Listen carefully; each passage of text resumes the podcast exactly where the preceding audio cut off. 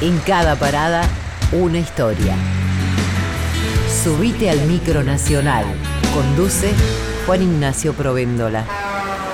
En 1970 el rock argentino acababa de nacer. Llevaba muy poco tiempo y todo estaba por hacerse. Por eso, el locutor platense Eduardo Suárez se propuso organizar el primer gran festival del género.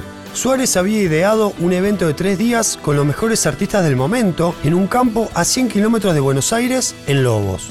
La idea del primer Woodstock criollo tomó vuelo y estimuló tanto a los músicos como al público. Sin embargo, un día antes del festival, el intendente de Lobos decidió suspenderlo sin dar demasiadas explicaciones. Recién décadas después se supo que el intendente había recibido unos archivos de inteligencia que lo atemorizaron.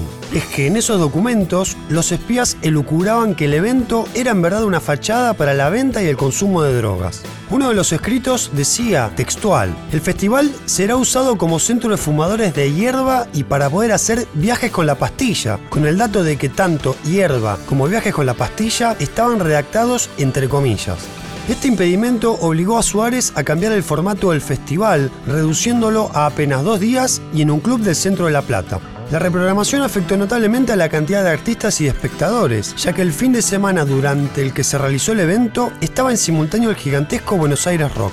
De todos modos, el Festival de la Plata llamó la atención de los espías, quienes siguieron las acciones y generaron nuevos documentos, ahora desclasificados. En esos informes, entre estrictos y delirantes, los agentes señalaban que el público lucía vestimentas extrañas y cabellera muy larga, que respondía con gritos de histeria y que parecía bajo los efectos de los estimulantes.